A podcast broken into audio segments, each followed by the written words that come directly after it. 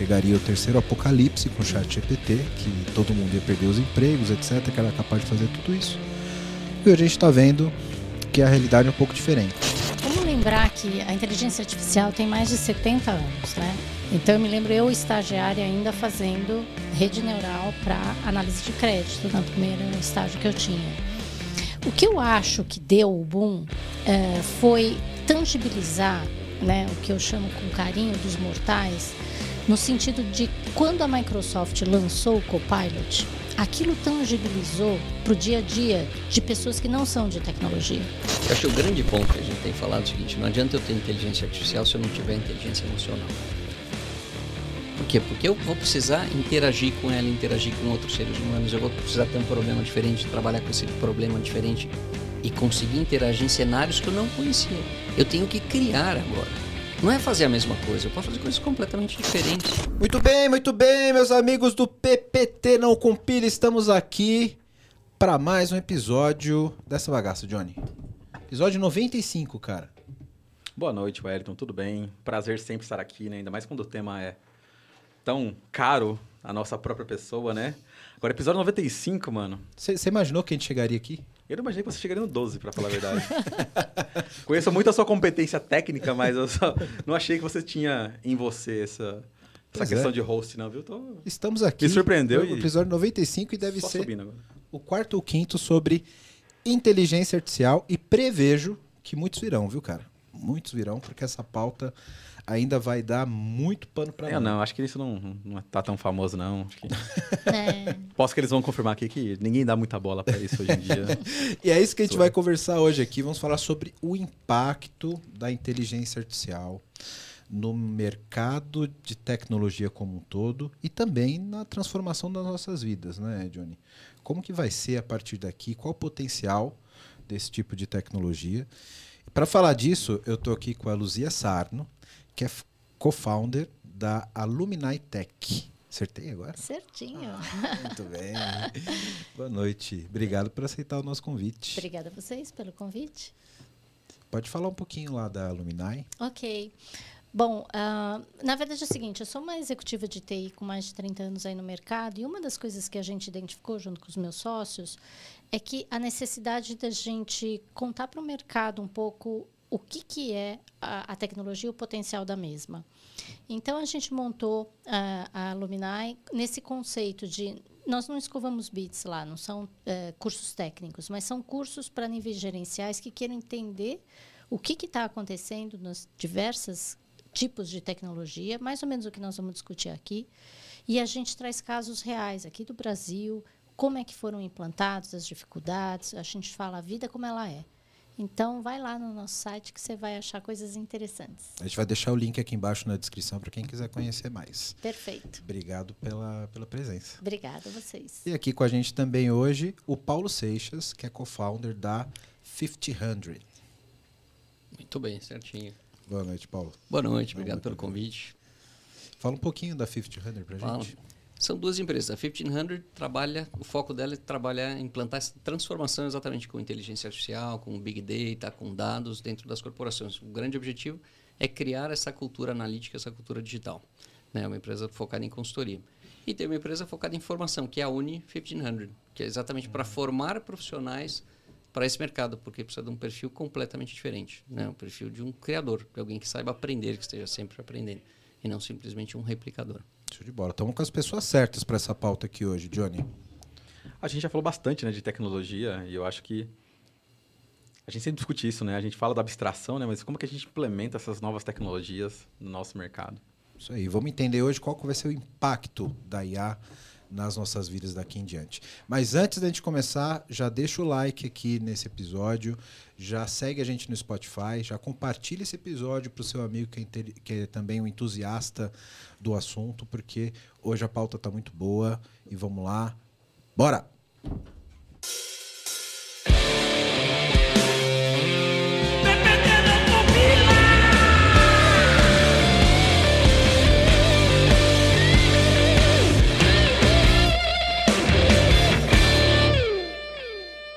A gente já fez alguns episódios aqui sobre inteligência artificial, Mas acho que esse vai ser o que a gente vai falar um pouco mais sobre a transformação que, que a inteligência artificial pode trazer e como vai ser o mundo e o mercado a partir daqui. Né?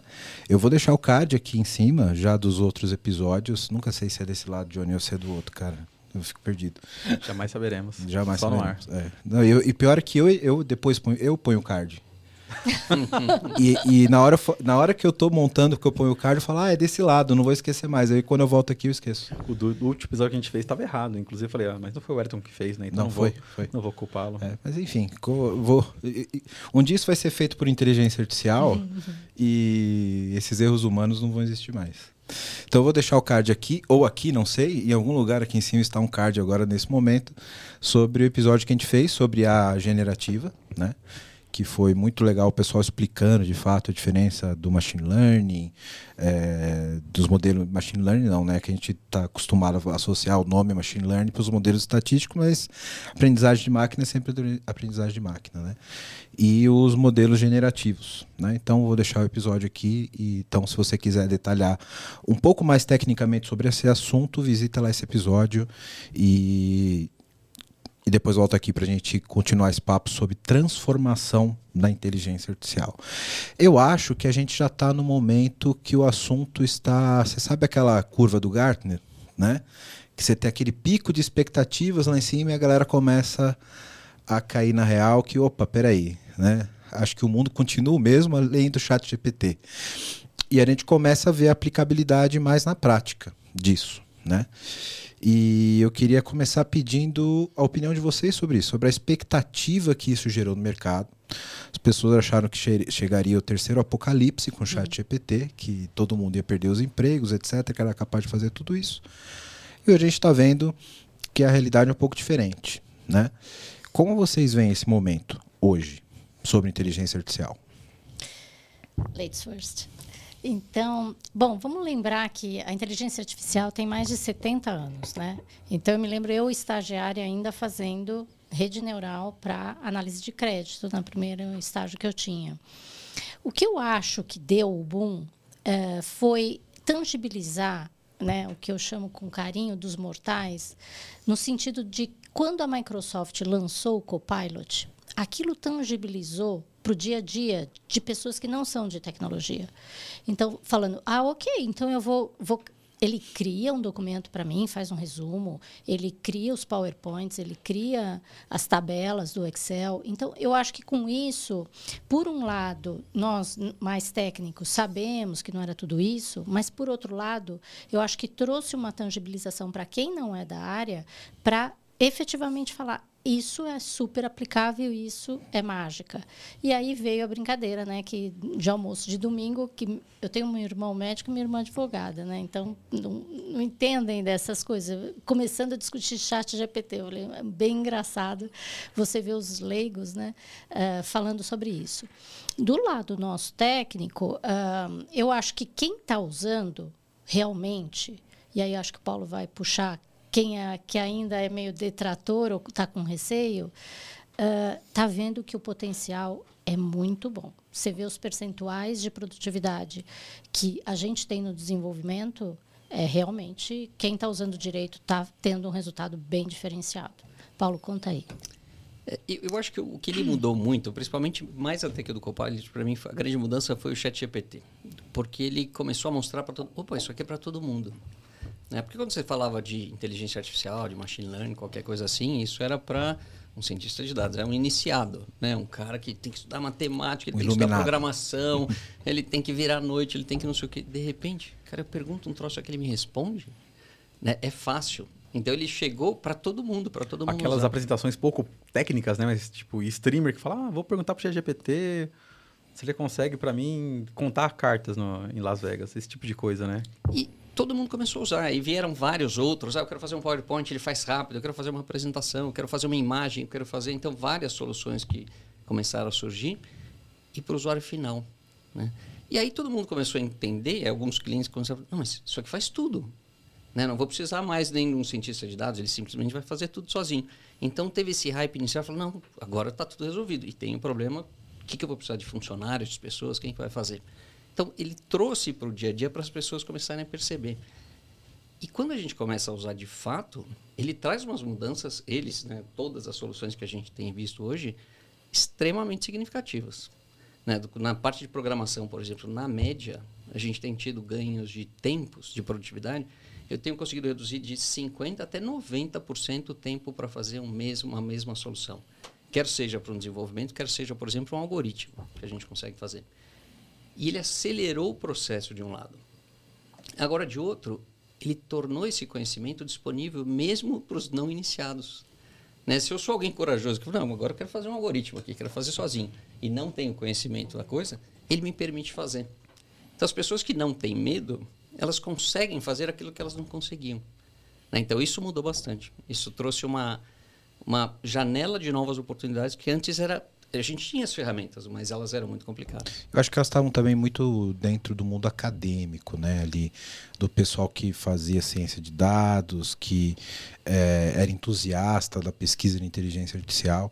E aí, eu até como não participava tanto desse mundo até esse boom, queria até fazer uma pergunta para vocês, como curiosidade pessoal.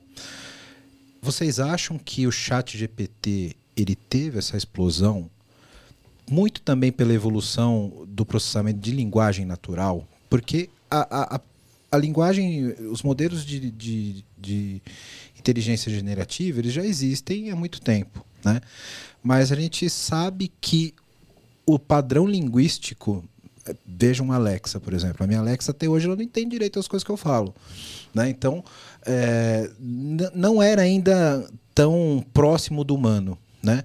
E quando você fala no chat GPT, coitado do Turing lá com o jogo da imitação, se ele visse aquilo lá hoje, ele, ele infartava, porque é, o processamento de linguagem natural ele é tão perfeito, né?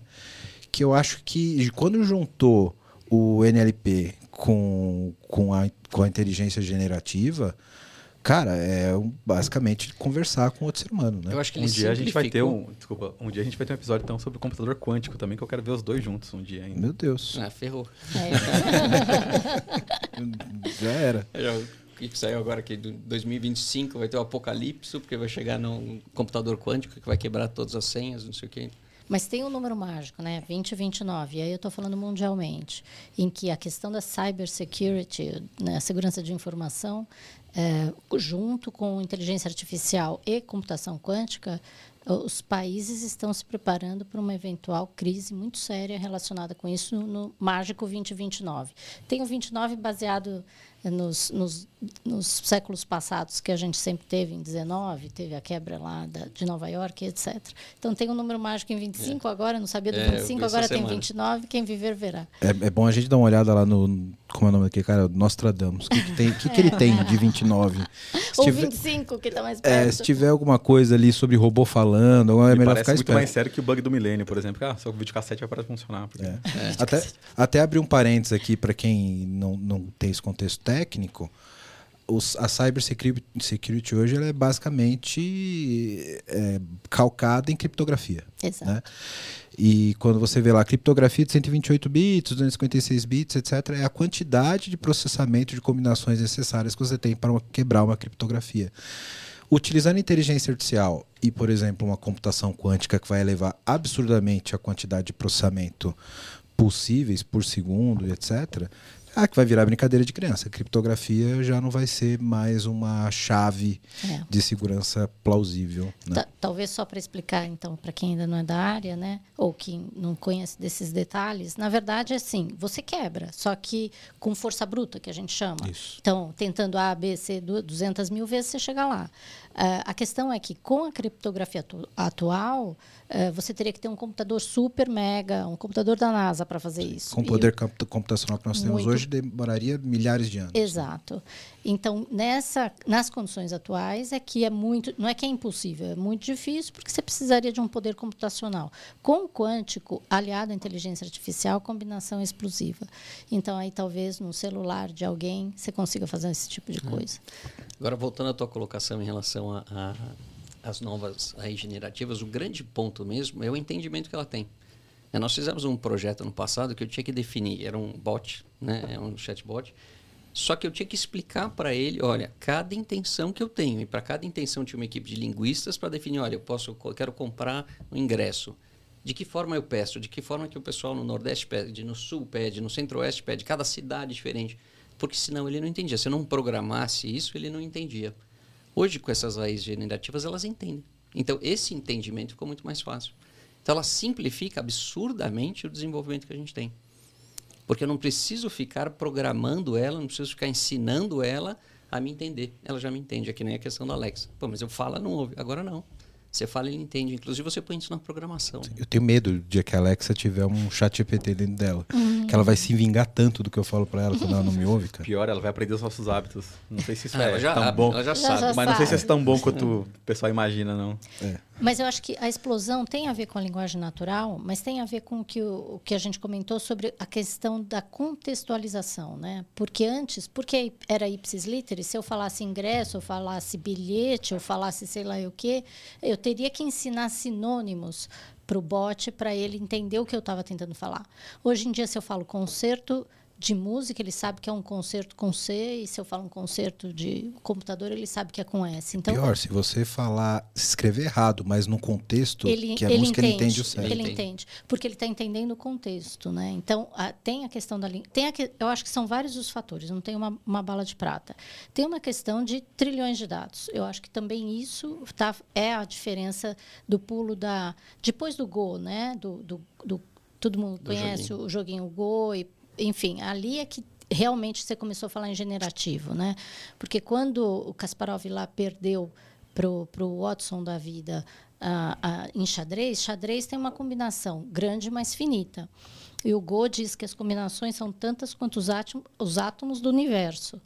Então, para quem, quem gosta, assistir o filme AlphaGo, o documentário AlphaGo é bem interessante.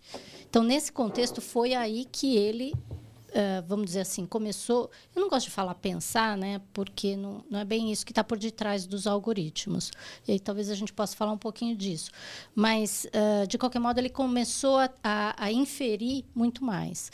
Então, hoje você tem. Ok, você tem os algoritmos mais sofisticados, mas você tem muitos, mas muitos trilhões de dados, portanto, ele aprende de uma maneira muito mais efetiva. Você tem a linguagem natural, você tem a questão do, do contexto e você tem aquele reforço humano, né?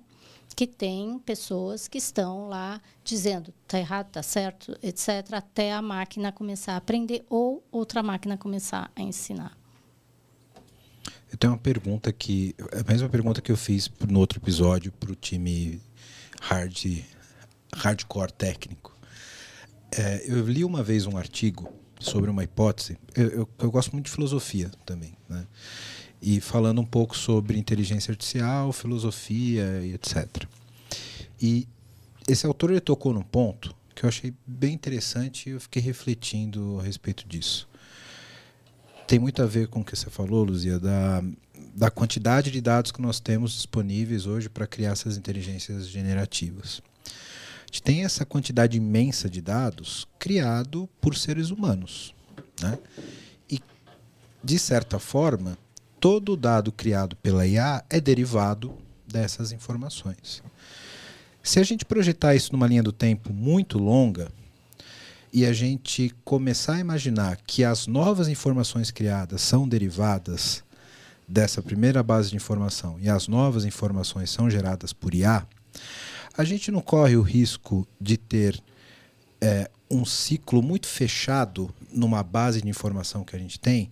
Então, como se a informação fosse a xerox de uma xerox de uma xerox e a partir dali nada de muito novo se cria, porque a criatividade humana já ficou lá na base e toda informação nova criada é baseada em alguma coisa já anterior e as novas como se fosse uma cópia celular, né? E aí você tem que ter um a, a própria, o próprio algoritmo genético ele precisa ter uma faísca lá de mutação para que saia um, um pouco da curva. é, pode né? ser. É. Pode ser um Matrix, né? Um Isso. É. Isso, um flip. Se você pegar, por exemplo, um Spotify, que tem um algoritmo, se você deixar, você só vai ouvir as mesmas músicas sempre, as mesmas músicas semelhantes, mesmo as novidades da semana são variações sobre o mesmo tema, né? É uma regravação de uma mesma música. Eu acho, eu concordo com você, com esse autor colocando o seguinte: se a gente se nós ficarmos limitados a esse processo de criação, se nós não tivermos um processo de nova criação em cima disso, isso vai se afunilando. Eu acabo afunilando em cima de um conhecimento já existente. O que a gente tem trabalhado, e aí entra uma questão interessante, né? Eu posso fazer um mundo de coisas novas com isso, só que eu preciso também de um ser humano diferente. O que eu vejo hoje, uma das coisas que a gente discute bastante, boa parte das pessoas, eu sinto que elas vão emburrecer. Por quê? Porque, não, o ChatGPT faz, o Bard faz, eu não preciso fazer mais isso. E elas perdem o senso crítico. O que a gente, ao contrário que a gente tem buscado trabalhar é o seguinte, eu preciso ter um ser humano aumentado que vai trabalhar com inteligência, né, uma inteligência artificial para ampliar, para alavancar a sua capacidade. Então, quer seja, por exemplo, a identificação de um problema, eu posso usar para conversar com ela. Ela é membro desse squad que vai discutir o problema, vai vislumbrar diferentes soluções, vai trazer soluções criativas. Aí ela pode ser uma alavanca da criação. Só que para isso eu preciso mudar o lado humano. Porque senão as pessoas elas vão emburrecer. Pega um Waze. Eu dando a volta Meu aqui. Deus. A gente perde Me, a sen- me noção senti atacado agora, porque eu sou péssimo de de caminho. direção. A gente perde a noção de Verdade. direção. Né? Se Pensar que uns tem- anos atrás todo mundo tinha um guia no carro. Imagina, né? você tinha É, que saber, mas peraí, eu vou para a. Zona Leste, Nossa. zona, quais são as grandes avenidas, não sei o quê. Hoje, você vai numa cidade, cara, eu não sei onde eu tô. Porque você pega o Waze, vai para cá, vai para lá. Cheguei, eu posso ter dado a volta no quarteirão, você não sabe nem onde você foi. Mas por outro lado também, né? Eu acho que tem esse ponto de colocar um, um degrau mais nítido do que já existe hoje em dia, né? Quando a gente fala em, em- em pensamento criativo humano, né? A gente não está falando em replicar as mesmas experiências que a gente já tem. Mas boa parte do que a gente chama de criativo hoje é isso, né? Até porque a gente não tem essa noção clara. Você- esse exemplo que você deu, por exemplo, é criatividade você aprender mais caminhos, sendo que você tem um- uma fonte tão mais fácil? Será que se eu tiver esse guia para me ajudar, não consigo é, desprender minha mente para aprender outras coisas? Mas... Então, Contanto tem que um você ponto- aprenda outras É, coisas. Esse é o ponto. você estar aberto para aprender. Tem, quando a gente faz, por exemplo, um design sprint, né, a metodologia do Google de inovação, tem um ponto. Na primeiro você começa entendendo o problema, foca o teu problema, aí para, antes de buscar a solução, e olha para fora. Traga novas ideias, retroalimente o seu sistema, né, o grupo, para que a gente traga visões diferentes daquilo. Eu posso usar uma inteligência artificial para fazer isso, para me ajudar nisso. Você ouviu falar de teoria U, não? A teoria U é uma teoria de um professor de Harvard que ele fala o seguinte: para você realmente criar, você tem que se despir de todo o seu da sua das, dos seus filtros, da sua visão prévia, porque isso te limita, Limita. a tua a tua capacidade de enxergar o novo. A partir do, da base do U, você começa a enxergar o teu problema sob todas as óticas, a sua ótica, a ótica de todos os outros participantes, a a ótica de fora, e a partir dali junto você faz essa nova criação. Você cria a partir dessa presença do zero. Isso a inteligência artificial nos, pode nos ajudar a fazer. Eu posso usá-la como essa ferramenta para me ajudar a ver o novo, a trazer o novo e a partir dali, dali construir. Só que implica uma mudança do ser humano. Eu, eu, eu- concordo com o Paulo, mas também concordo com o Johnny no seguinte sentido. ah, vamos pegar música, né? Você pode dizer que nem se- o, que, o que, que é a criatividade? Está lá no seu cérebro, tudo que você. a- se eu fosse uma compositora, tudo que eu fui ouvindo, de Beethoven até rock, e aí eu criei alguma coisa, mas eu, ser- eu- a gente não sabe corretamente como é que é o processo de criação humana. Mas não, não é uma tábua rasa, né? Eu não acredito nisso. O nosso data lake cerebral está lá processando, a gente nem está percebendo. Você foi inge- ingerindo esses dados, essas referências durante Exato. toda a sua vida. E né? aí, ok, você cria alguma coisa diferente. O que eu acho que vai ajudar, e eu, eu tenho essa preocupação, porque esse- essa história do, do pensamento crítico, a gente tem. Des, esqueça a inteligência artificial. A gente, como tecnologia, às vezes você via, sei lá, saía o resultado de algum de vendas. E aí a pessoa vinha e falava assim: nossa, olha, a gente vendeu 5 trilhões. Aí você olha e fala: claro que não vendeu. Tem alguma coisa errada, ou no sistema ou no input. Não, mas o sistema disse. Fala assim, então, a questão do pensamento crítico já vem há muito tempo, onde a gente, se o Excel falou, se o sistema disse, a gente acaba entendendo que, que você não para para pensar e falar, gente, ordem de grandeza, isso daqui está errado. Gera uma, ou uma confiança total ou uma desconfiança total, né? Que também, é, é ruim. Também, É. também. Mas eu acho que a inteligência artificial ela criou uma aura de, gra- de grande sábio guru que, nossa, mas foi o chat GPT que falou que com os outros sistemas as pessoas sempre tinham um pezinho atrás. E por alguma razão, talvez pe- pelo deslumbre Um da tecnologia, criou essa coisa de, cara, mas perguntei pro chat GPT. Falei, cara, mas pô, tá errado? Mas, Aliás, a Wellington? chance Ele de estar alucina, errado. ele erra. alucina. Ele erra. Mas, Wellington, eu me lembro. é, meu pai era um homem muito inteligente, executivo, enfim, bem. E, e não era totalmente avesso à tecnologia. Mas às vezes ele mandava umas coisas, eu falava, papa, isso está errado, isso daí é, é- é corrente, né? Então a gente ensinava, ele falava, filha, mas foi o Johnny que me mandou. Então, algumas. Você vê os paradigmas, que é o que a gente tem que desconstruir. Então, o paradigma dele é que se veio de uma fonte confiável, era confiável. E aí que morre ah, o problema das fake news. Não, estou lendo que o Paulo falou sobre isso, mas alguém colocou a imagem dele, a voz dele, falando um monte de bobagem. Então, é, a- a- o, o que você vai identificar o que é verdadeiro ou o que não, acho que vai dar um nó na cabeça das pessoas, ou a gente vai ser totalmente não acredito em mais nada, ou a gente vai ser tudo ingênuo e achar que as coisas aconteçam do jeito que é. Quero falar com você agora que ainda não conhece a Clever. Clever é uma empresa que já tem mais de 3 milhões de usuários em 30 países com 30 idiomas diferentes, que tem trazido soluções em blockchain, criptomoedas e ativos digitais. O objetivo da Clever é te dar liberdade financeira para operar nesse mercado de cripto. Então, se você acredita nisso, se você acredita nessa liberdade, você já pensa como a Clever, vai conhecer os caras, é clever.io. Estão contratando também pessoal para trabalhar com cripto, com blockchain. Então, se você tem interesse, se você tem conhecimento nessa área, procura a Clever. Se você gosta de criptomoedas, se você opera no mercado, você precisa conhecer a Clever, precisa conhecer as soluções da Clever. Então, o endereço está aqui embaixo no vídeo. Para quem não está no YouTube, é clever.io. Vai lá, vai conhecer que realmente é um mercado sensacional.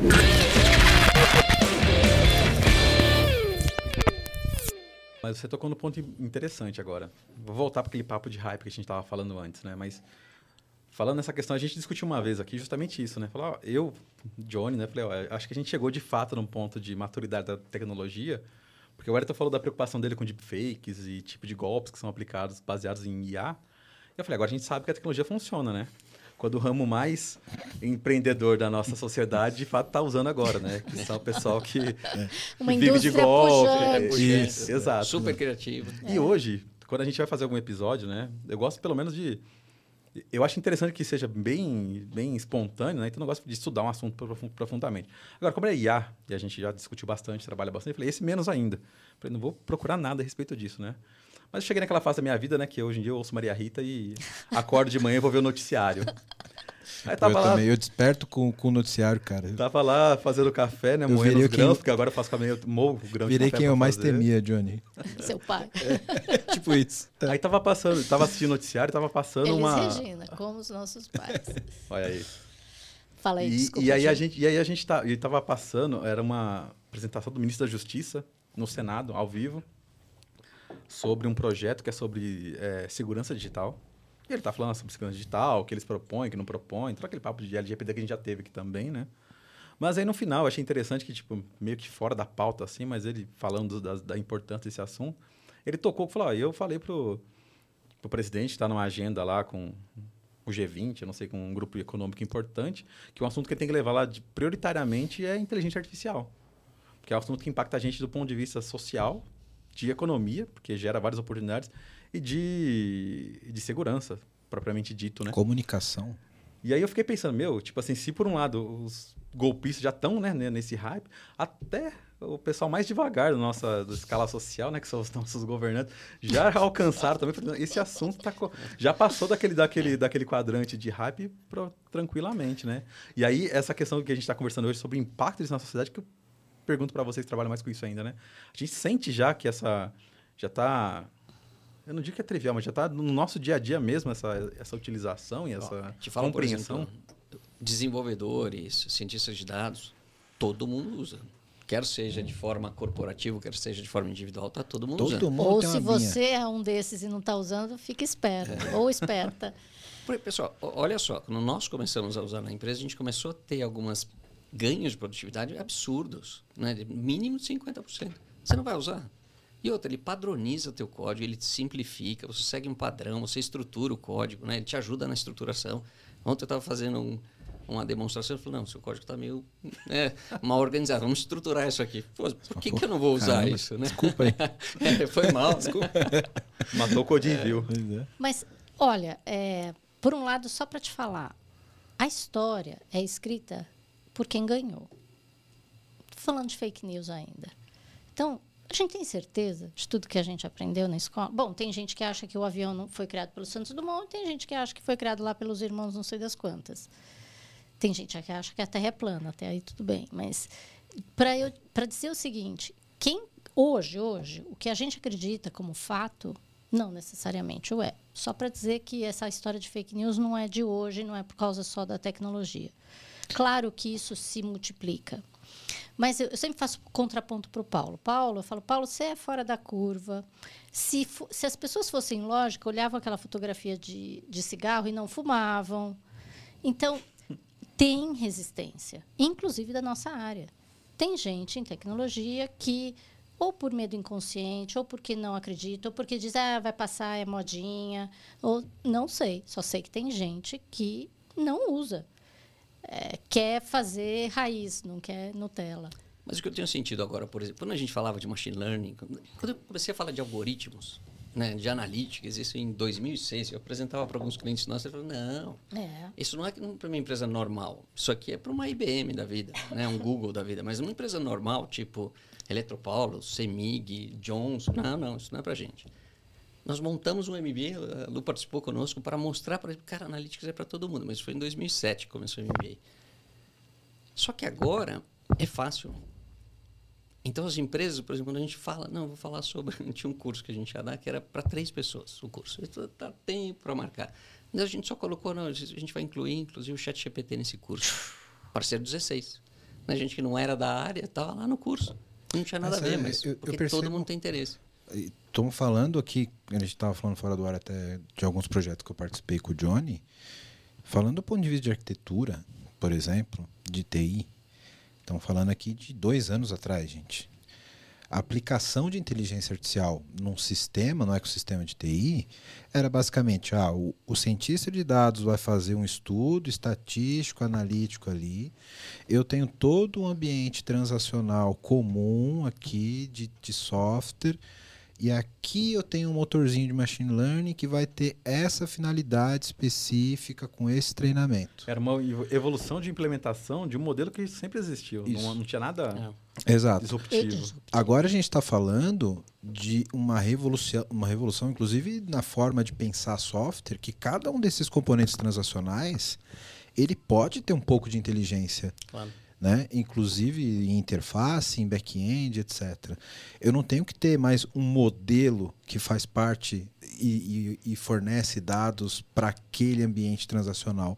Estou falando de embarcar a inteligência em cada um dos componentes. É. Mas você pega, por exemplo, o CrowdStrike, os antivírus de quarta geração, eles já estavam embutidos com inteligência artificial. É o behavior, né? o comportamento uhum. do, de quem está usando para identificar esse negócio está esquisito. Quando eu trabalhei em banco, quando a gente fazia projetos de lavagem de dinheiro, era tudo baseado em comportamento. Se saía de um determinado padrão, está esquisito. Como eu falei para vocês, eu sou estatística. Então, você mistura a estatística com a questão computacional. Hoje, sim, a gente tem a questão generativa, a gente tem outros algoritmos e motores, mas desde muito tempo. Sim, Quando eu tava mas eram modelos classificatórios, né? que você tem um padrão de comportamento e ele classifica aquele como fora do padrão. Tá bom. Agora está falando de inteligências que geram comportamento. Isso, por isso que a gente passou para a generativa. Eu acho que esse é o pulo que a gente não tinha naquela isso, foi época. Foi o novo degrau. É o novo degrau. E, e, e, a gente brinca, né, Paulo? Porque do mesmo jeito que o Gartner falava be digital, go digital, a gente fala be AI ou go AI, né? Então, dentro de IT, é, tem um potencial de utilizar. Bom, gente, é Service Desk, é controlar é, saúde dos, dos uh, servidores. É, se a gente falar aqui, vai, nós vamos ter 200 é, opções. Eu acho que ele tem uma vantagem hoje, que ele muda a nossa interface com tecnologia. Né? Porque, por exemplo, a gente continua usando algoritmos, a gente continua usando código, mas para o usuário final, ele vai conversar com o sistema. E eu simplifico, por exemplo, processos. Tem processos que eu não preciso mais do sistema Por exemplo, eu estava montando um processo de mentoria. Então, o sistema, tá bom, o Paulo vai dar mentoria para tal consultor, não sei o quê, precisa anotar o Paulo dando mentoria para tal consultor, eu anoto os indicadores dele, eu anoto a nossa conversa, coloco tudo isso. Cara, não preciso fazer mais nada disso. Eu converso, o sistema transcreve, o sistema guarda, ele estrutura todos os meus dados, minha mentoria está pronta. E eu ainda peço para ele, olha, com este perfil, com essa conversa aqui, você consegue definir um perfil desse consultor usando, por exemplo, o MBTI? Falou, olha, isso é caso real nosso. Pelos dados, eu consigo definir a primeira e a segunda letra. A terceira e a quarta eu ainda não consigo. Mas, em função disso, dadas as nossas competências, o que você sugere para ele? Ele consegue me sugerir. Olha, eu converso com a tecnologia, eu converso com o sistema. E, eu, e, e agora é mais simples, eu não preciso montar um sistema. Putz, mas agora vou ter que entrar aqui e documentar. Não preciso documentar nada. Conversa, discute, pergunta para ele, olha, como é que foi o indicador desse consultor nos últimos três meses? Como é que isso está evoluindo? Quais são os pontos? Você tem alguma sugestão para a gente fazer aqui? Pra gente... Eu consigo fazer essa integração com ele. E, e você não acha? Eu estava pensando nisso na, quando a gente estava falando anteriormente, né? De por que, que esse boom agora, né? De IA e especificamente de chat GPT, né? Mas eu vejo que a experiência, e é quando eu digo experiência, do, do ponto de vista não só técnico, mas misturado, assim, a, o marketing, a UI, a, a própria experiência que a gente tem do chat GPT, também não tem um ponto importante nisso? Porque pelo que eu entendo, e a gente está discutindo isso aqui, né? A gente não está tocando nenhum assunto, nenhum tipo de algoritmo ou de solução matemática que seja novo. A gente está falando aqui de coisas é. de 1950, 60, é, tem, e de repente a gente conseguiu montar, na minha opinião, um pacote disso, assim, que a gente consegue é, aquelas apresentar. Coisas que nós falamos, linguagem natural, isso, contexto, é, tu, tudo essa, essa, essa suíte, vamos falar assim. Eu estou me lembrando aqui de um tempo remoto atrás, de um chamado universidade. Isso em 2006. Estávamos tinha, lá. Estávamos lá, né? E tinha uma, me lembro de alguns, alguns flashes, né? Porque faz um tempinho, mas tinha uma disciplina em ciência da computação chamada interação humano-máquina. Uhum. E um dos indicadores, porque ciência da computação você tem que colocar indicador e conta em toda a matéria, não importa o que seja. Então tinha ali um, um, uma equação para definir a quantidade de troca de informação entre o humano e a máquina e tinha um índice que ele variava de acordo com a facilidade de interação com a máquina. Então, quanto mais fácil esse índice sofria uma, uma, uma atenuação e permitia mais troca de informação, e quanto mais difícil a usabilidade, é, menos informação fluía. Cara, eu tive esse flash com o, o Paulo falando. Do, do, Mas... da facilidade de você conversar. Sim. Esse índice é lá embaixo. A interação humano-máquina é quase uma interação humano-humano. É, exatamente. Isso, por exemplo, você pega um vendedor. Tá, eu sou um vendedor, eu tenho as minhas metas de vendas, eu tenho um dashboard que me dá todas as minhas oportunidades. Cara, ele não está me ajudando. Né? Eu tenho um monte de informação que eu tenho que parar, tenho que olhar, por melhor que seja o Dash, em geral não são, são todos muito ruins, né? mas assim, cara, o que, que eu trago disso aqui? O que eu tiro disso aqui? Hoje, você pode programar, né, estruturar, por exemplo, um chat GPT fazendo a mesma análise que eu faria no Dash, com a mesma discussão, só que ele fala, cara, me fala o seguinte, para quem eu tenho que vender hoje, o quê? Ele vai me falar, ô Paulo, você tem que visitar esse cliente, oferece isso aqui para ele nesse preço, porque lá a tua oportunidade de preço é tanta, oportunidade disso é tanta, oportunidade de não sei o que é tanto. Você Pronto. dá o dash e a interpretação. Exato. Ah, se quer, ó, tá aqui, vou te mandar pro teu e-mail o teu dash. Dá uma olhada lá se quiser o detalhe. E aí, voltando naquilo que você comentou lá no início, né? Tem uma, eu acho que tem uma possibilidade de emborrecimento geral, sim. Primeiro, com o pensamento crítico, né? Se ele te sugerir uma coisa bem estúpida e você falar, não. É os 5 trilhões. É os 5 né? trilhões e você cair nessa. E segundo, a história de você, do, do mesmo jeito que uh, a gente hoje, eu não lembro mais celular, de, eh, telefone de ninguém. Ninguém eu, lembra. Para que, que eu, eu, eu, também não. É, eu só lembro do meu, uh, dos meus filhos, porque sei lá. Está é, no DNA. Uh, mas tirando isso, você não lembra. E sendo que, se você perguntar para os nossos pais, lembravam de tudo. Então, a gente vai se despindo de algumas coisas que, na teoria, não são mais úteis.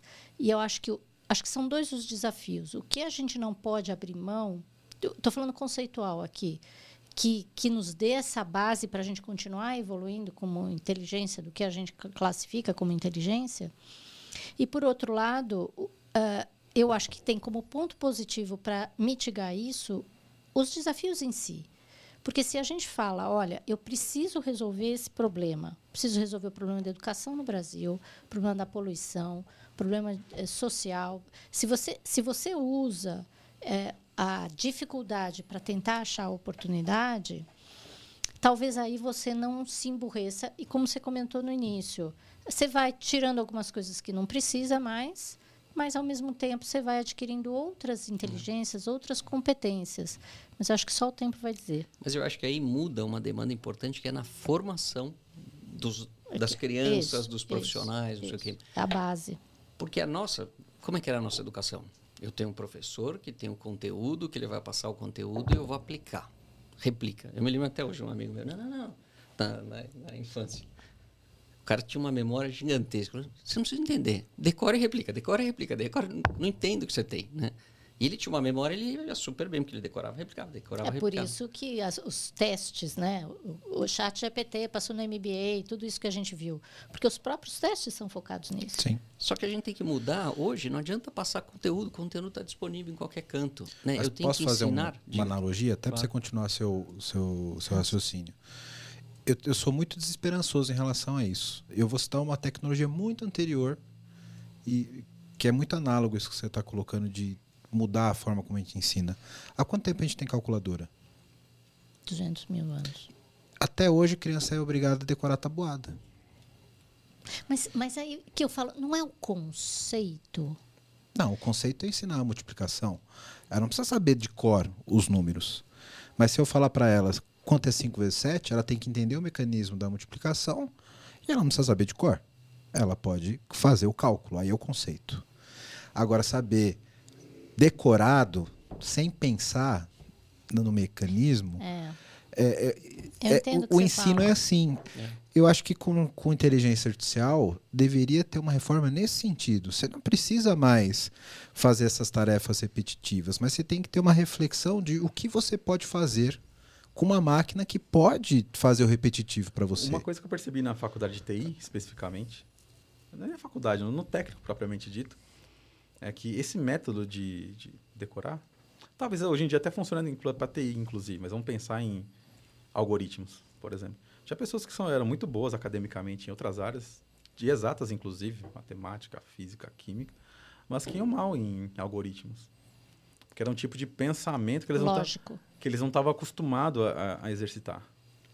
Tipo, E não digo pessoas assim, que eram menos inteligentes ou mais inteligentes. Simplesmente não estavam acostumados a exercitar aquele tipo de, de pensamento. Bom, você que tá vendo esse podcast da hora, tá vendo um monte de problema aqui que a gente tá colocando, né? E quer uma ajuda aí na sua empresa, faz o seguinte, entra no site aqui da VMBears que a gente pode te ajudar. vmbears.io. Nós somos uma empresa relacionada à arquitetura de soluções, a modernizações de aplicações, também atuamos no- na frente de DevOps para ajudar vocês a serem extremamente ágeis. Então, dá uma olhada no nosso site que vai estar aqui embaixo, vmbears.io. E lá você vai poder ver um pouquinho da nossa história, dos nossos profissionais. E aproveitando, se você for um profissional da área de tecnologia que está afim de trabalhar numa empresa legal, um monte de colega gente boa e tecnologia de ponta, manda um e-mail para peoplecare.vmbears.io. Aí já. Agora eu quero meu show, velho.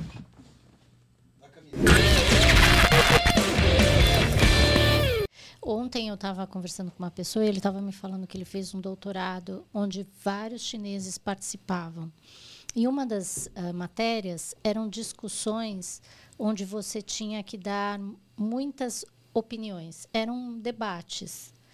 E porque a cultura lá é, né, é ditatorial, eles não têm o costume de discutir. Se você fala que é azul, é azul e eu vou ficar quieta.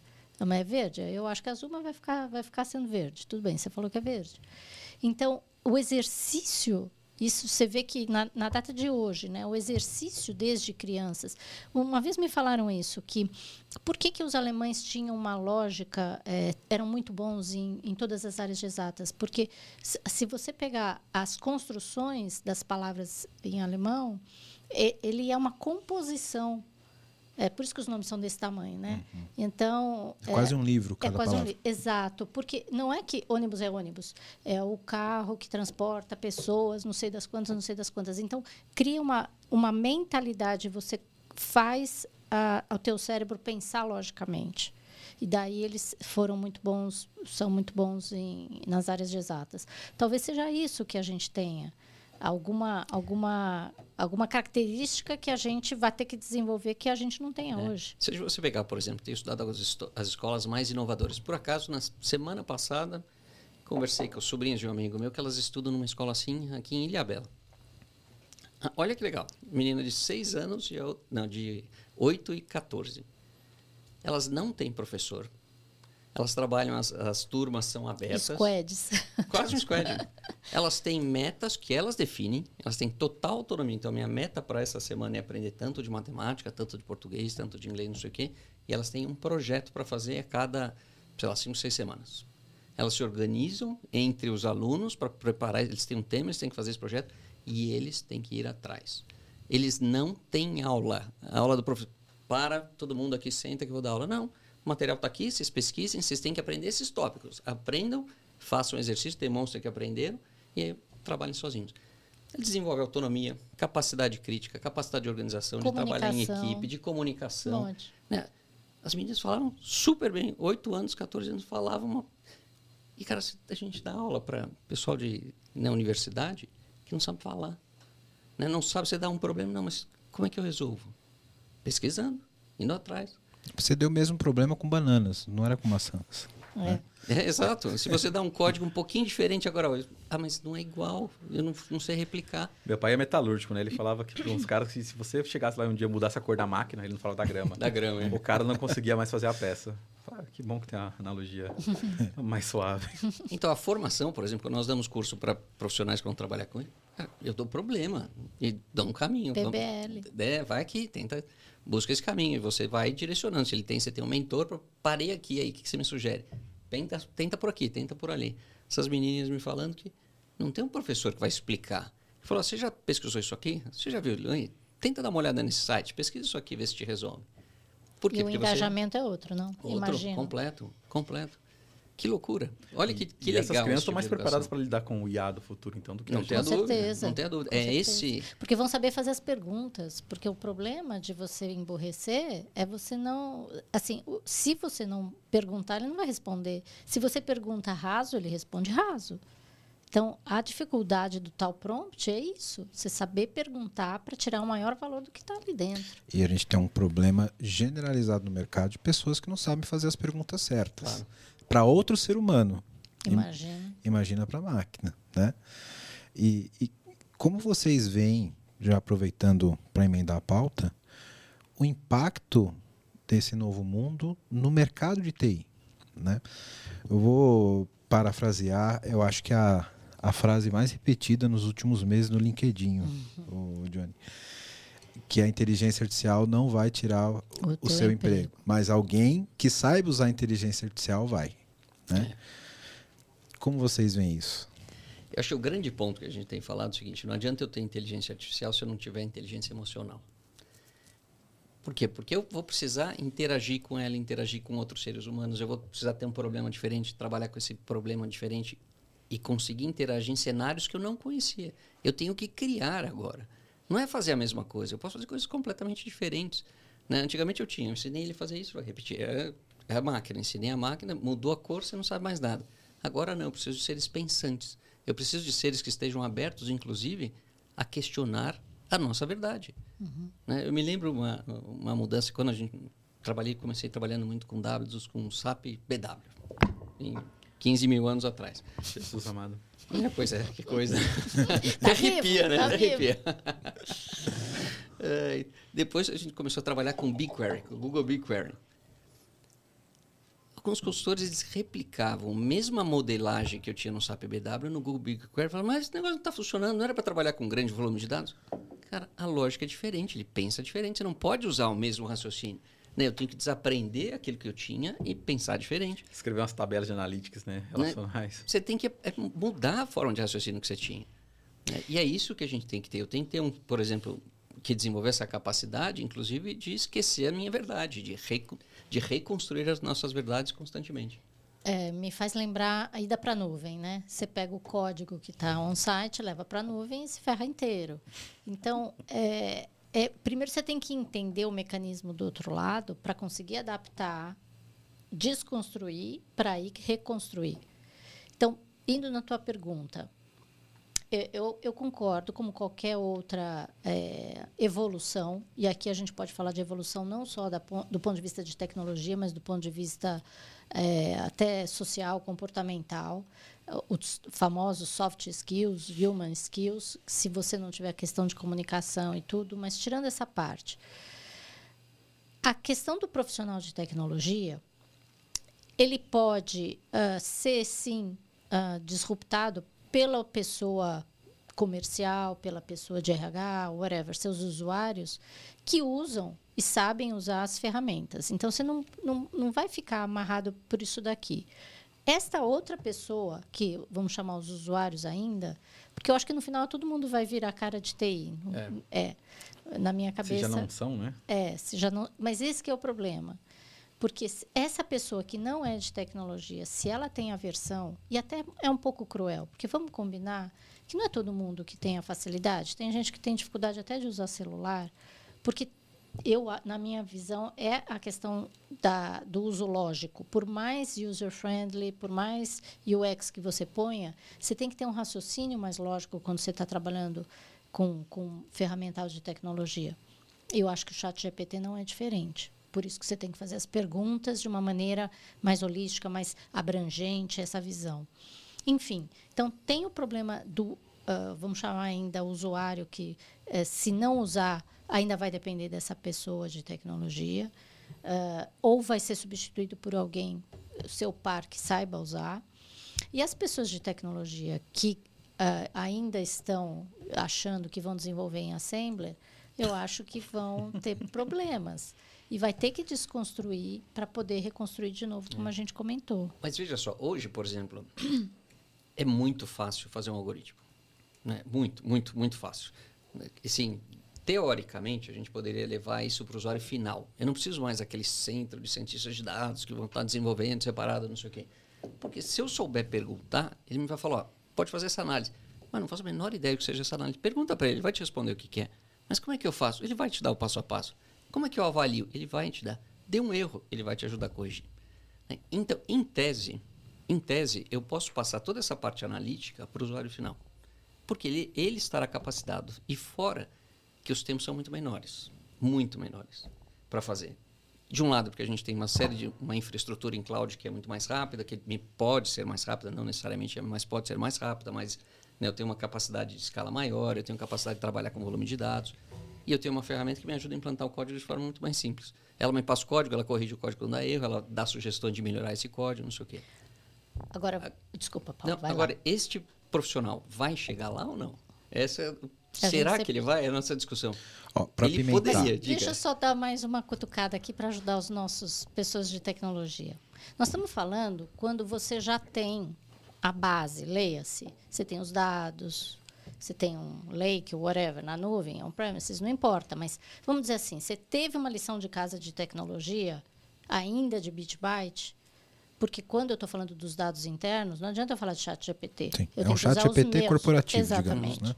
Então, tem uma arquitetura, você tem que ter construído todo esse negócio para, vamos chamar assim, colocar a cereja do bolo, que é eu vou colocar uma ferramenta de analytics que o usuário possa utilizar sozinha. Mas essa parte de baixo, a camada de baixo, ainda que tecnologia pode usar inteligência artificial para acelerar isso, não tenho pode. dúvida. Então, ah, mas aí ainda é lição de casa, vamos chamar dos iluminados. O programador Sim. não vai perder o emprego dele para um anônimo. É, é Provavelmente são, vai ser para outro programador. São dois a... pontos, né? Pra, até para organizar a discussão aqui, que eu capturei bem os, os, os pontos, o ponto do, dos dois. Eu acho que um é a inteligência artificial vai gerar menos demanda operacional para TI de alguma forma. Então, aquilo que o cara tinha que fazer um dash com todas as possibilidades lá no Power BI, o ChatGPT plugado numa base como essa vai dar essa possibilidade para o usuário final fazer esse tratamento. Então, essa demanda mais operacional de escrever história de negócio, tal, eu acho que vai ter essa redução. Né? E eu acho que tem o outro impacto, que é mais ou menos nessa linha que você colocou, Luzia. do profissional de tecnologia que vai ter que aprender a lidar com a inteligência artificial para fazer esses building blocks para o usuário é. final trabalhar da forma que o, que o Paulo descreveu. E isso muda, né? Porque, por exemplo, se eu crio um chat GPT corporativo, uma solução de, né, de AI generativa corporativa, eu tenho que preparar essa base. Não é automático, não, não, ela vai ler sozinha. Não é assim. Né? Não é que o pessoal, não, é mágico. Eu pergunto, ele faz lá, ele faz uhum. fazer toda a correlação. Tem um, tem um, time de TI cuidando do chat GPT, é, gente. Sabiam né? disso? Tem você tem que estruturar essa base, você tem que fazer as perguntas, você tem que preparar, você tem que conseguir fazer com que ela tenha acesso com performance, né? Porque ela erra, ela erra. Se você colocar, eu quero, faz, faz eu quero, seleciona para mim esses dados nessa base. Vai, ele às vezes ele vai errar. Né? Então você tem que estruturar, você tem que organizar tudo isso, você tem que ter uma base que, que tenha os dados corretos, você tem que ter as respostas corretas, organizadas. Se eu tiver a mesma informação em três bases, ele não vai saber onde vai estar. Né? Eu tenho que estruturar esse código por trás também. Então tem outros trabalhos novos. Só que para esses trabalhos, eu acho que a grande vantagem hoje é que ele é mais rápido. Né? Porque ele pode ser muito mais rápido. Eu consigo trabalhar estruturar isso de forma muito mais rápida do que a gente fazia no passado. Claro que eu ainda tenho gargalos. Você pega uma organização global, é um inferno na torre. Né? Até ter acesso, até conseguir, até que discutir com o time de arquitetura, até aprovar, até não sei o quê. Segurança. Segurança. É, seis meses de discussão. Então, tem algumas coisas que, assim, não é mágica, né? A gente ainda tem que passar e tem processos necessários. Agora, vamos, vamos olhar o todo, né? Dentro de uma, de uma corporação, nós estamos falando do uso de dados, exploração de analytics, etc., que dado que eu tenha um lake ou whatever, que eu tenha os dados é, prontos para serem questionados, a gente pode ir por esse caminho. E com certeza, dentro de TI, você pode ter automação. Agora, tem muitas outras funções dentro da organização que não tem nada a ver com isso que nós estamos falando de exploração de dados, mas não. que podem sim ter suas rupturas. Então, ontem eu estava falando com uma contadora. A, a contabilidade é uma área lógica uma auditoria. É uma, é, é, é a não um ser que seja de grandes empresas, né? Porque aí, aí é mágico. Aí é mágico. Mas, enfim, é, tem algumas funções, vamos dizer, dentro da organização, que aí você vai pegar startups ou desenvolver interno, que você tem um potencial de reduzir é, trabalhos operacionais repetitivos imenso. Oh call center, é, em todos os seus conceitos, desde um service desk até para o cliente, é, qualquer, qualquer coisa que você tenha repetitividade e uma certa lógica, você pode colocar alguma coisa para substituir. Hoje, a apresentação que eu fiz hoje, que, é, que eu falei que ela corrigiu lá o meu erro, que o meu código estava meio bagunçado, que ela simplificou o meu código. Uma ferramenta para analisar contratos. Uhum. O que, que ela faz? Seguinte, eu quero esse receber um contrato aqui. Valida para mim se ele tem todas as cláusulas ou se ele tem cláusulas extras. Olha, tem essas cláusulas que tem, essa aqui não tem, tá faltando, e tem essa aqui que é não tinha. É mais que isso. Me cria um contrato. Exato. Então tá bom, a partir disso, cria o um contrato e agora eu pensei, no, eu pensei no pensamento crítico, porque eu vi uma matéria no Igoloy, que é um youtuber em inglês, advogado que ele estava mostrando um contrato feito errado pelo chat GPT que fez perder a uh. causa. Porque a pessoa fez o contrato todo, porque tem muita... Ele fala, e ele explica isso, né? Ter muito operacional, ter, ter muito trabalho pesado ali feito. Mas precisa ter alguém no final com expertise, principalmente né, o conhecimento crítico da matéria, não só do, da teoria, para saber se aquilo é de fato. Agora, sabe presente. quando eu ouço isso? Desculpa, Wellington. Eu falo assim: é porque o humano jamais errou, né? Exato, não. Eu, Exato. eu pensei exata. Eu não quis trazer aqui agora, mas eu pensei, cara, é só porque a, o cara usou a ferramenta um pouquinho ali, ó, 10% abaixo do que ele deveria. Então, mas, ó, um aí tem o pensamento crítico. E e a aplicabilidade das coisas. Né? O Paulo está falando de uma ferramenta para isso, personalizada, é, com algumas premissas, com alguns dados, para gerar de acordo com aquela necessidade daquela empresa.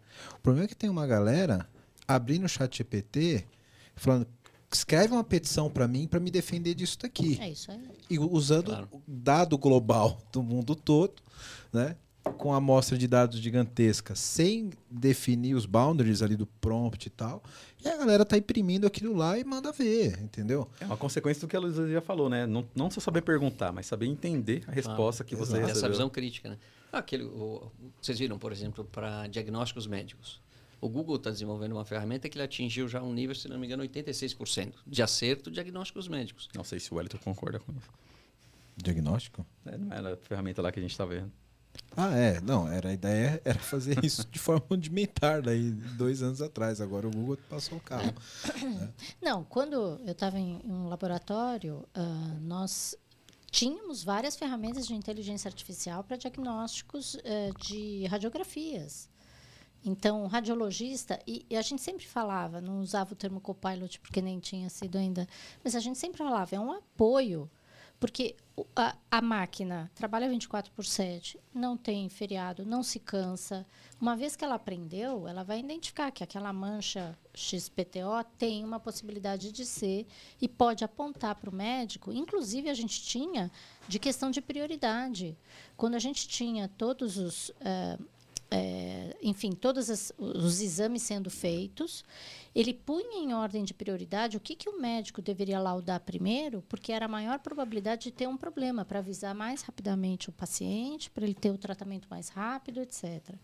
Então, é, o uso de inteligência artificial nos negócios, vamos dizer assim, com objetivos concretos e não só ah, vai eliminar, vai trazer, traz já, já traz um potencial enorme em relação a isso. Acho que o desafio são dois: a gente saber usar tudo isso. E a gente sempre brinca, né? A gente desde sempre foi desenvolvendo coisas de tecnologia. Não, vai sobrar tempo. vai- Vamos combinar que a gente está cada vez com menos tempo. Então, o que, que a gente está fazendo com esse tempo que a tecnologia está nos permitindo ser mais produtivos? É, esse que é o ponto, né? Porque a gente, nós que somos da, da área de tecnologia, a gente já está acostumado com as IAs classificatórias fazendo muita coisa, né? Nem, por exemplo, a gente sempre soube que é, diagnóstico por imagem, etc. Se eu tivesse uma base suficientemente grande, eu tenho uma acurácia muito boa, né? É que a gente está chegando num ponto de que, como o Paulo falou, eu tenho uma inteligência artificial que ela chega a 86% de acurácia em diagnóstico. Mas eu posso perguntar para ela que outra variável eu posso te dar para que essa acurácia aumente. Ela fala, "Ah, faz tal exame, Isso. e aí com tal exame ela vai entender o resultado desse exame e vai te dar uma certeza maior sobre aquele diagnóstico. A forma que ela erra é, é previsível. É, então, é, É e não é, né? Porque a beleza do generativo é que a gente não entende como ele chegou lá. Que foi assim que ele ganhou o jogo do gol. Porque quando ele estava sendo treinado e ele fez um movimento, o cara que o estava treinando, que era o Bambambam, Bam Bam, falou assim: esse, esse movimento é esquisito. Não vai dar certo, mas nós estamos. Vai lá. E é assim que ele ganhou. Ele saiu da lógica que é o próprio o criador, a criatura se voltou contra o criador. Que aí entra uma coisa interessante, né? Se eu tenho uma ferramenta dessa que consegue testar cenários diferentes, daquela questão que a gente falou da criatividade, de repente a gente pode ter uma alavanca de criatividade em função disso, dessa Não capacidade de Criação trazer o de novo, música, trazer coisas diferentes. criação de, vocês já viram, né? As IAs criando pinturas maravilhosas, porque no fundo, né, gente, pintura e, e música é matemática por detrás. Pura. Principalmente é a lógica, música, né? exato. Música Nós somos os maiores artistas do mundo. O pessoal não, não entende Não ainda. Já entende. tentou já. tocar? Já tentou tocar um código seu, Johnny? Deve ser bonito. Sabe que eu já escrevi uma vez um algoritmo que era para tentar transformar é, sinais visuais em música? Funcionou mais ou menos. Joga no chat GPT que ele Que ele consegue. vai Ele vai, conseguir ele corrige. consertar. É. vai fazer de forma elegante ainda. Isso. Mas é, né? Ah, como era? A questão áurea, não é? A proporção áurea, tudo é matemática. Era, era baseado nesse conceito, inclusive, que o que é bonito de se ver, provavelmente é bonito de se escutar também. O problema é que eu não conheço música, então, enfim. E sabe uma coisa interessante Mas que o é Johnny tinha matemática. falado no início em relação à, à parte visual, né? A interface com o usuário é outra coisa importante. Assim. Né? Quando a gente cria, por exemplo, um chat GPT local, você perde a interface do usuário que eu tenho no chat GPT normal. E aí você tem que reconstruir, porque é outra experiência. Então, né, meu, Ele é burrinho ainda. é, pô, ele, ele não está educado, não responde de forma bonita, não sei o quê. Não, você tem que estruturá-lo para isso.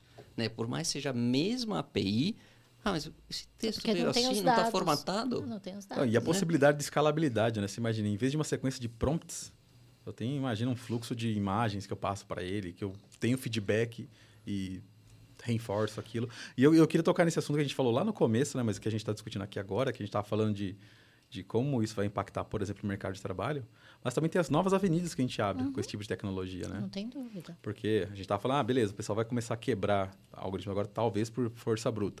Mas será que também a gente vai, por exemplo, começar a resolver problemas Sim. que não eram solucionáveis e que, e que são a base, inclusive, de algumas diretrizes de segurança, de algoritmos de segurança que a gente utiliza?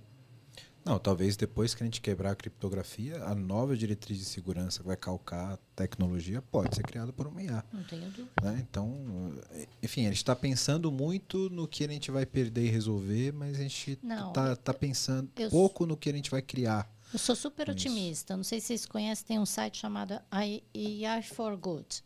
São todas soluções de, de, de inteligência artificial para o bem.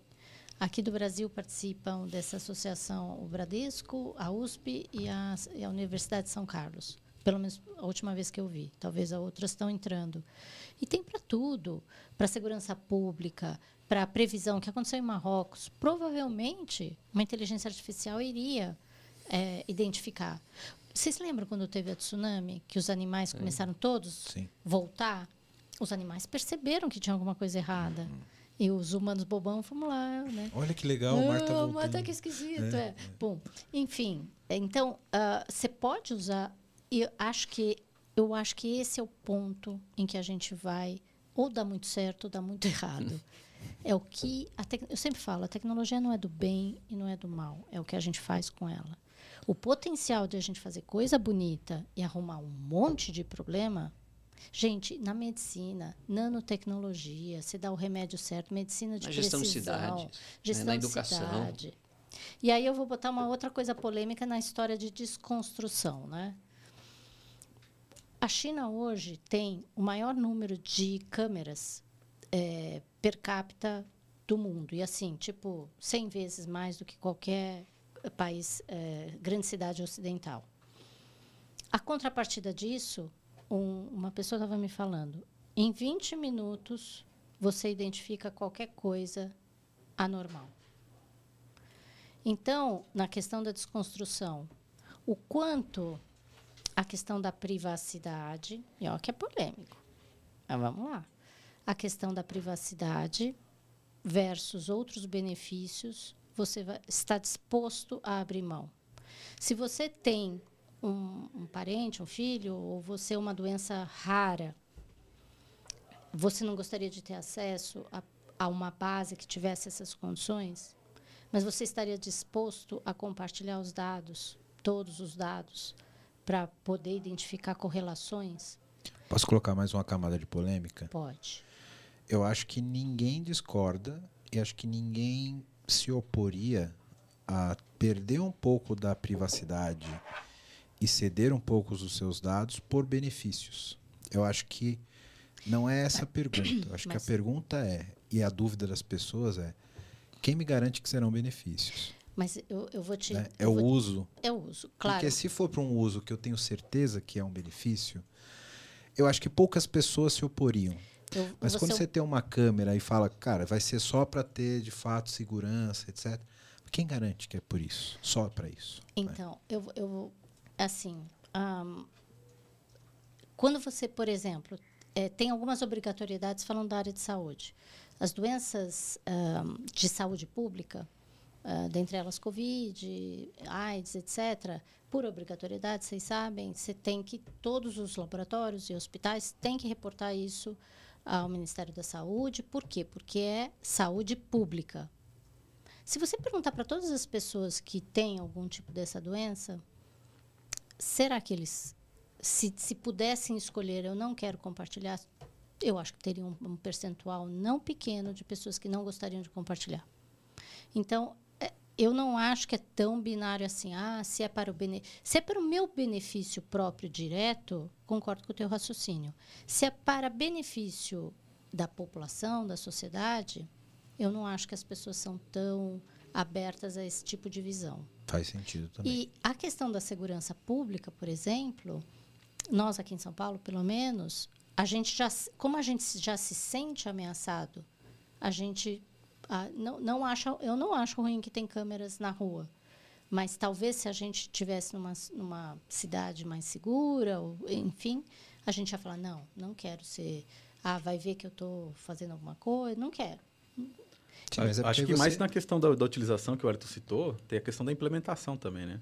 Quando a gente fala em reportar comportamentos, doenças, enfim, como a gente quiser citar, que impactam no nosso convívio social, tem o, o direito à privacidade ele não é necessariamente jogado fora se você não individualizar aquela pessoa. Como a gente trata na área de saúde, né? Você pode notificar casos, especificar casos, e não necessariamente individualizar aquele comportamento. Eu acho que ah, é um tipo de, como você falou, polêmica, né? Mas é um tipo de aperfeiçoamento de framework que tem que evoluir com a tecnologia.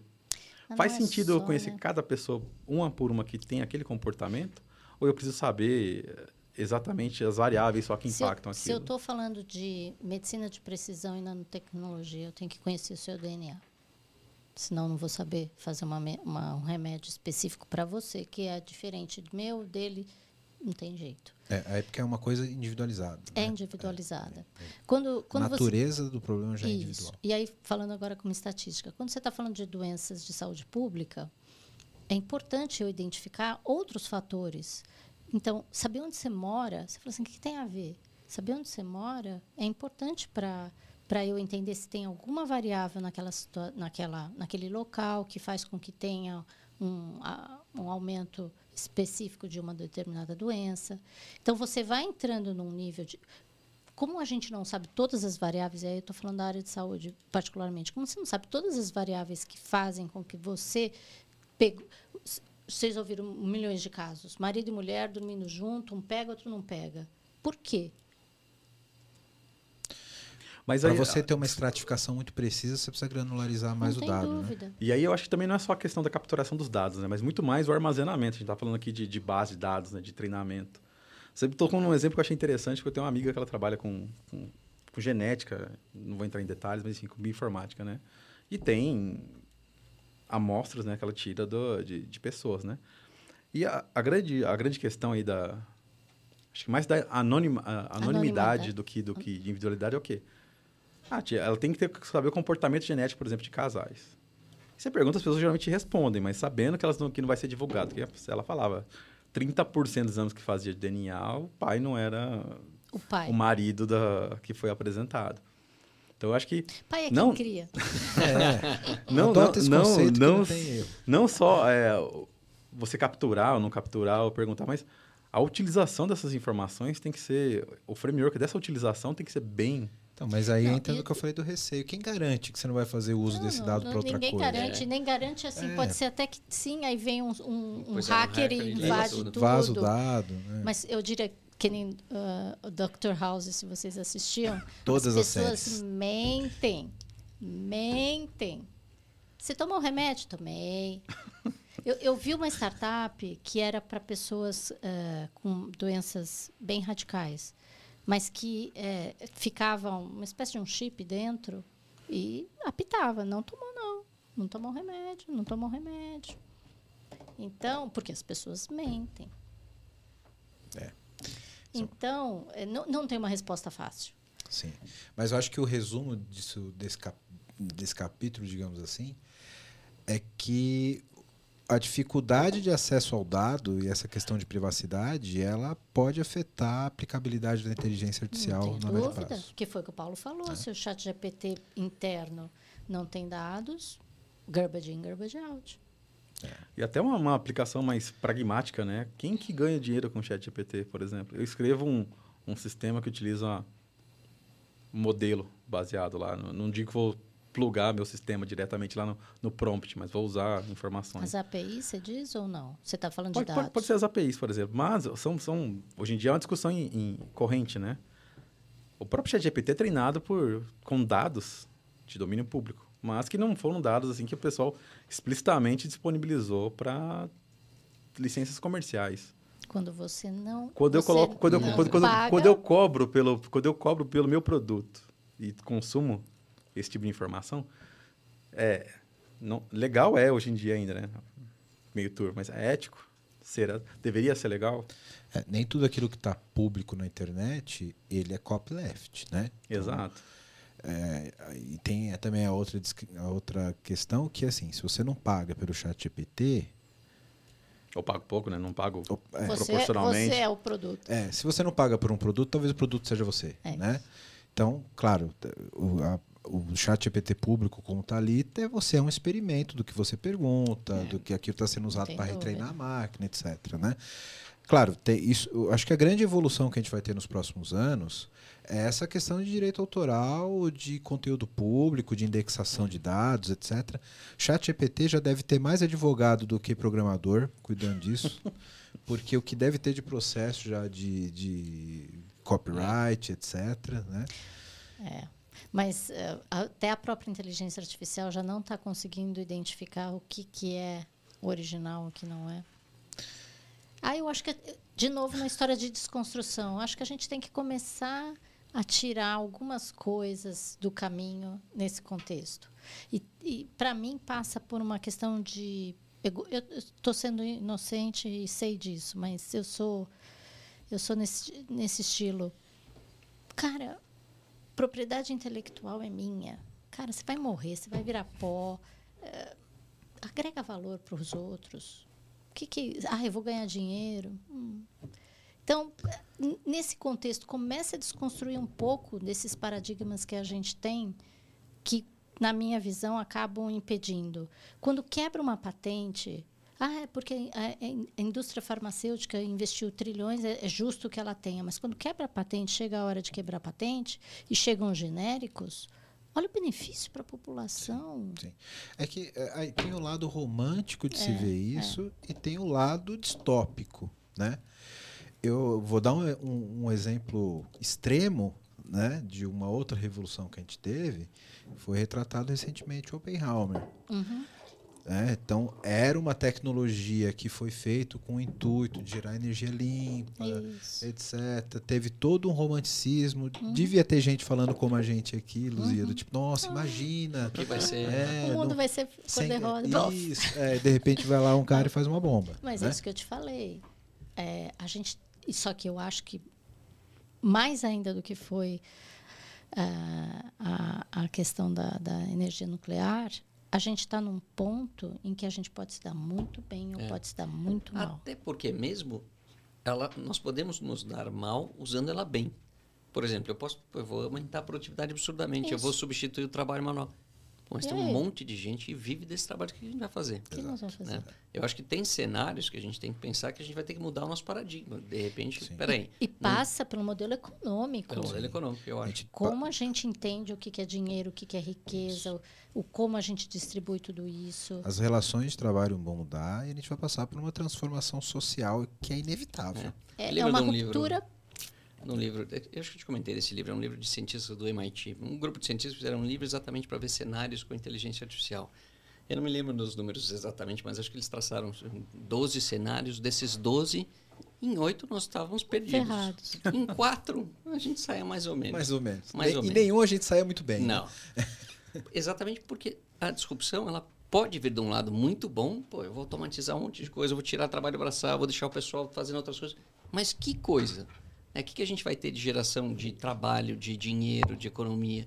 A gente vai ter que repensar uma série de paradigmas nisso. Paulo me lembrou a história da, da meia de nylon. O cara que inventou a meia de nylon, a empresa que, que lançou lá em 1958, se eu não me engano, teve que mudar o produto, diminuir a qualidade dele, porque todo mundo comprou e ninguém mais comprava a meia de nylon porque não arrebentava mais. é aquela meia Wolverine, não sei. Aí, aí, lançou, aí lançou uma outra versão, que é Aí essa a gente versão entra, atual. entra que- numa discussão que é uma briga sempre de, de discussão que envolve produtos, etc., que é a obsolescência programada. Exato. Exato. Mas aí isso aí Lâmpada dá de um- filamento de tungstênio. Dá um outro podcast. Outro podcast. Porque o modelo econômico atual ainda prevalece na questão de consumo, inclusive inteligência artificial altamente utilizada para isso. Ah, a gente tem inteligência artificial em Netflix, em Amazon, não sei o quê. Quase tudo que eles me sugerem eu compro. De- deveria, eu, eu escrevo assim para os meus filhos, falo assim, crítico. acabei de comprar coisas que eu nem sabia que eu precisava. Mas se a IA tá falando, talvez eu precise. É, Então, é que foi eu lá sugeriu na minha cara. Eu falei, Ela tem razão. tem razão? Vou discutir? Tem razão. Quantos Ainda mais que eu- ela gera nisso? Ainda mais é uma mulher, que eu. vou discutir. Gente, eu poderia ficar aqui mais duas horas conversando com vocês, porque é uma pauta que, se a gente. um assunto emenda no outro. Porque falar sobre transformação sempre leva a N consequências que a gente poderia falar sobre elas aqui no mercado de trabalho, na forma de desenvolver software, transformação social, relações de consumo. Tudo isso, de alguma forma, está interligado com essa transformação que a gente está vendo nascer. Né? E eu acho que a gente está só no começo ainda. Isso vai evoluir muito. Para a gente fechar, eu queria fazer uma pergunta para cada um de vocês, especialmente para o nosso público que é de, de tecnologia. Primeiro, para a Luzia, quem ainda não embarcou e está resistente, o cara de tecnologia que está, cara, eu não vou usar o Copilot. Não Mas o cara que está realmente resistente dentro do coração. Aquilo que a gente do falou coração. antes, né? o, o, o cara que sempre copiou o código do Stack Overflow não pode reclamar de gerar código no chat GPT, certo? É hipocrisia. Exatamente. Esse deve aí, não. não. Não é esse. Até porque a base deve ser Stack Overflow. E... Exatamente. Só tá, tá, tá fazendo uma curadoria melhor do Stack Overflow para ele. O cara que realmente ele ainda não aceitou, que ele está resistente que, que você diria para esse cara? Eu diria assim: um, não tem certo ou errado. Uh, a cada escolha, uma renúncia. De repente, é um momento de fazer alguma coisa totalmente diferente, ir para a praia, fazer outras, outras ações. Está tudo certo. Sair da área. Mas se você quer continuar na área de tecnologia, gente, é só ver todas as outras evoluções que a gente vê. Ah, não, nuvem não serve para nada. Nuvem veio. RP, imagina, não, vamos desenvolver software interno. Startup é besteira. Gente, tudo está vindo para, na teoria, melhorando as coisas que a gente está fazendo. E por que, que eu falo na, melhor, eh, na teoria? Porque o que a gente faz com esse tempo sobrando é que a, eu acho que a, o ser humano está pecando, né? Então, o tempo que nos, a gente deveria estar tá ou estudando mais ou tendo mais lazer, a gente está cada dia mais assoberbado. Mas, tirando essa parte filosófica, se a pessoa é da área e quer continuar na área, acho imprescindível. Nós estamos falando de inteligência artificial, tem que olhar tudo. É, tudo serve para qualquer coisa? Não. Mas vai lá e estuda. Vai lá e se informa. Porque se você ficar apartado, é, você pode não estar tá vendo possibilidades, independentemente dessa história de, ah, não, eu vou sempre. Tem, tem, programador COBOL necessário até hoje. Então, não é essa só a história de eu vou, eu vou perder meu emprego. Não, não acho que passa só por isso. Mas passa por, se você realmente não tem uma mente é, curiosa e que não gosta de aprender, talvez não seja a melhor profissão que você deva estar. Porque não tem, não tem certo ou errado. Tem muita coisa aí Concordo. legal, de repente. Pode ter outras opções. Eu não sei bem quais. mas, talvez ele encontre lá a inteligência artificial também. É, pode perguntar para ela. É, pode perguntar para o chat GPT. e, Paulo, queria te fazer a pergunta oposta. O cara que já viu o valor disso e ele está gostando no hype, vendo o potencial, ele quer dar um passo além na carreira dele já olhando para esse novo mundo de inteligência artificial? O que, que você diria para esse cara? Wellington, eu acho hoje o grande ponto é a gente aprender a aprender. Aprender com essa capacidade crítica, de entender de, o que a Lu falou. Cara, eu preciso estudar. Qual que é o caminho? Não sei. Eu preciso ter essa abertura para desenhar esse novo caminho. Quais são as possibilidades? Infinitas. Tem um monte de possibilidades. Então, no fundo, eu acho que o grande ponto é ter essa abertura ao novo e essa capacidade crítica de aprender, mas não é aceitar tudo, é criticar, é avaliar. Isso serve para mim para quê? Como é que eu estou usando isso? Porque tem um monte de coisa que a gente pode fazer, tem um monte de coisa que a gente pode aprender. Só que eu preciso esquecer as minhas verdades do passado. Então, no fundo, eu acho que a gente tem que desenvolver cada vez mais essa capacidade de aprendizado crítico. Para até olhar e falar, opa, o mundo está mudando. Né? Eu tenho que pensar diferente. Isso aí. Obrigado pela participação de vocês. Eu tô, eu tô meio assim, viu, Johnny? Eu sempre que eu faço alguma coisa no meu dia, mais de uma vez. Eu tô vendo como poderia automatizar, né? Eu já vi como é que eu posso escrever um payload para mandar pro chat GPT para fazer isso de uma vez. Tá, eu tô assim, Ó, tô Eu vou jogar um desafio. Gente, alguém cria para fazer resumos de WhatsApp, porque eu já não aguento mais assistir. Tudo. Eu fiz a minha carta de de despedida, de demissão, quando eu saí da, da empresa que a gente trabalhava junto, pelo chat GPT. Você aí que trabalhou com o Johnny. Você acha que ele escreveu aquilo tudo emocionado? Não, eu sou, além de tudo, eu sou uma pessoa ética também. Eu, eu coloquei embaixo. Eu não sabia o que falar para vocês. Chat GPT falou para mim. e ela falar para você, viu? Ficou muito boa. É isso aí. Você nunca escreveria. Sentimentos que nem eu sabia que tinha. pelo meu time.